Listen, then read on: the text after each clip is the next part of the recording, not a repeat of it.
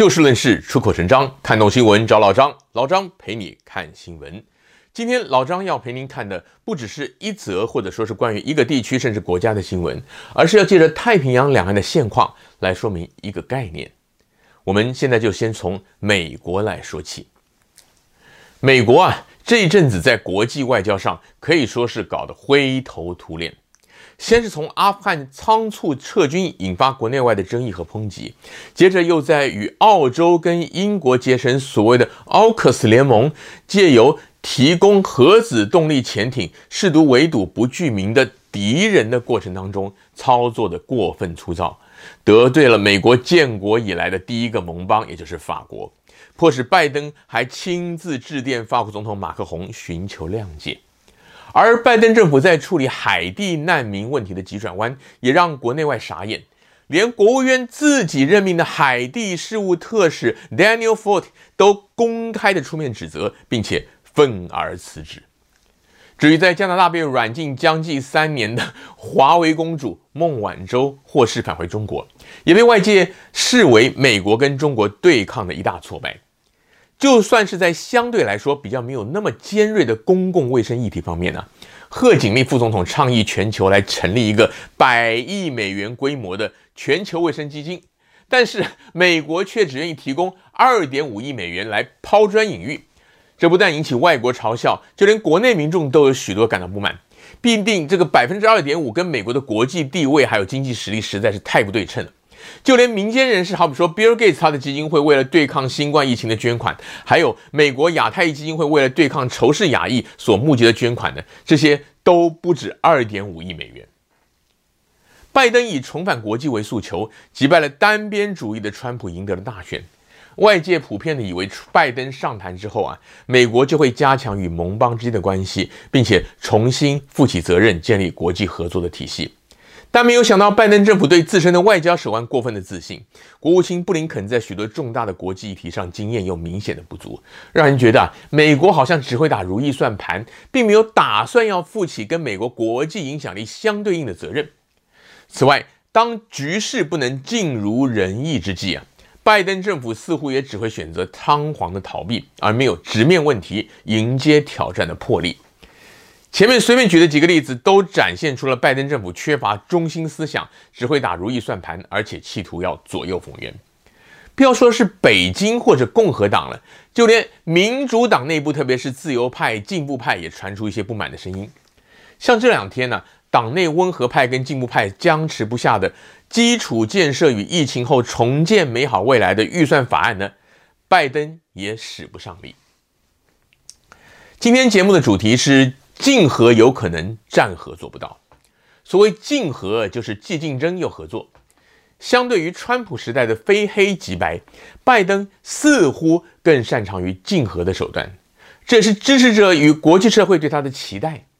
但是，无论是竞争还是合作，都必须要有自己的中心思想作为指导方针，从而发展出有所为有所不为的原则跟底线。从刚刚提到的种种案例看来，拜登政府一方面是高估了自己的实力跟影响力，老觉得不管是反对党还是外国，都必定会跟着自己的想法走。简单讲，就是打如意算盘。另一方面，外界也实在无法看出拜登在处理重大事务时他的中心思想是什么，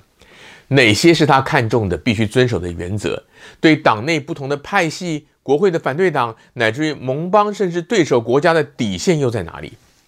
如此一来。就算人家想要跟他合作呢，也都无从下手。那所谓战和啊，就是一方面要跟人家对抗，甚至敌对作战；另一方面却又想在不同的领域跟人家合作。最明显的例子啊，就是美中关系。拜登不像川普那样挑明着跟中国对干，相对起来啊，好像的确比较有风度一点。但是拜登政府上任至今，中国政策似乎跟川普时代也没什么不同。他也没有在经贸、地缘政治与国际合作等各方面占到北京的便宜，反而是在一次又一次的高层会晤与外交事务当中碰钉子。因为你实在不可能一方面说对方是你的敌人，甚至要把对方妖魔化，但同时又想要做人家的生意、赚人家的钱，或者说在特定议题上呢寻求对方的支持。因为竞争跟对抗乃至于作战。是完全不同的层次。良性竞争不但不会结怨，还有可能促进双方共同进步。但是如果动不动就把对手上升到这个敌人的层次，那么谁要跟你合作，就才真的是搬石头砸自己的脚。再来说这个太平洋的另一岸台湾，这阵子国民党党主席选举意外杀出了一个主张跟中共签和平备忘录的张亚中，而且他还拿到了第二高票，引发国民党内部的路线之争。而外界呢，也注意到了这场冷灶热烧的选战。而在朱立伦击败了张亚中当选之后啊，中共中央总书记习近平他的贺电与朱立伦的回电呢，果不其然了，又引发了民进党关于红统的抨击。自从民进党二零一六重返执政之后啊，国民党就节节的败退。这次党主席选举原本外界根本不重视，但是张亚中教授横空出世，以坚定的态度跟强势的风格，说出了很多基层党员没法说的话，才使得走传统路线、原本被视为十拿九稳的朱立伦陷入了苦战，现任主席江启臣更直接的被边缘化。原因就在于张亚中他有中心思想，他的目标单一而明确，就是依据中华民国宪法来推动两岸和平。但朱立伦也好，其他党公职人员也好，都因为怕被民进党扣上亲中卖台舔共的帽子，很多话呢都讲不清楚，所以一度进退失据，甚至还传出党内弃保这样的声音。但是如果深究的话，不难发现，张亚中的主张其实也无法带领国民党真正的脱离这个动不动就被扣红帽子的困境。而关键正在于，国民党与民进党所处的立场截然不同。国民党是创立中华民国的政党，先天上就不可能抛弃中华民国宪法，而宪法目前是以两岸统一为基础的。因此，一旦多数选民对于跟中共领导下的中华人民共和国反感甚至仇视的时候，国民党呢就注定成为票房毒药。简单讲，国民党就算想出了再多的和平方案，提出再多的先决条件，在现代社会大多数人不求甚解的素食文化之下，民进党可以很轻易的就把国民党的路线简化为亲中，从而进一步的扣上卖台舔共的红帽子。相形之下，民进党的基础是建立在台湾独立的主张之上，就算实际上做不到，他也可以敲锣打鼓的说。他们正在努力地朝目标前进，只是现在还没有办法。选民呢，必须要继续的给他们执政的机会，乃至于更多的资源，才能够继续的朝这个目标来前进。这种手段用到极致，就变成可以把所有政治、外交、经济的困局都推给中共打压，还有国民党扯后腿。也就是说，不管施政再怎么糟糕，民众也必须要继续支持他们。要不然，难道你们要去支持这个舔共卖台的国民党吗？他们会这么说。当然，在内政与外交的实务操作上，蔡英文政府也知道眼前没有台独的可能性，所以在一些重要的文告与政策的宣示上，都采取相对保守的措辞。但是对内呢，则会透过民代、媒体、网红甚至网军，持续的推动仇中的社会氛围，希望台湾从上到下都理所当然的把中国当敌国。这样，国民党就永远没有重返执政翻身的机会。然而，与此同时，台湾却又没有本事真的跟中国大陆断绝一切经贸往来，因此出现了两岸政治与军事对立，跟这个经贸上对中国大陆市场依存度都同步持续升温的怪现象。照常理来讲，假如你把一个人当成敌人的话，你当然应该要跟他一刀两断。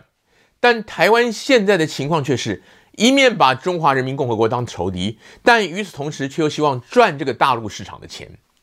从年初的凤梨到中秋节这个世家莲雾，大陆以寄生虫为由停止采购之后，台湾当局的激烈反应啊，我们就可以看出各种的矛盾了。而这个就是我说的，竞合有可能，战和做不到。拜登政府缺乏原则跟魄力，只会打如意算盘，已经渐渐的被国际社会乃至于美国朝野看穿了。蔡英文政府跟民进党在两岸问题与美中台关系方面，同样的也想采用类似的两手策略，顺便的增加国内选举的政治红利。而他们的问题呢，都是出在误以为可以跟对手既战争又合作。拜登在国内外重大议题的接连挫败，绝对会直接影响到他在美国的国际形象以及民主党在国内影响力。而在台湾呢，因为国民党先天上就受制于无法拒绝两岸统一，因此只要台湾多数选民没有办法就事论事，而被统独议题继续的操弄甚至绑死的话，进可攻退可守的民进党，明年乃至于二零二四总统大选，应该都还会处于有利的态势。但是台湾的民主政治、责任政治却会因此而随着两岸的关系继续同步的沉沦下去。今天节目的时间又到了，欢迎您下次继续的找就事论事、出口成章的老张陪您一起看新闻。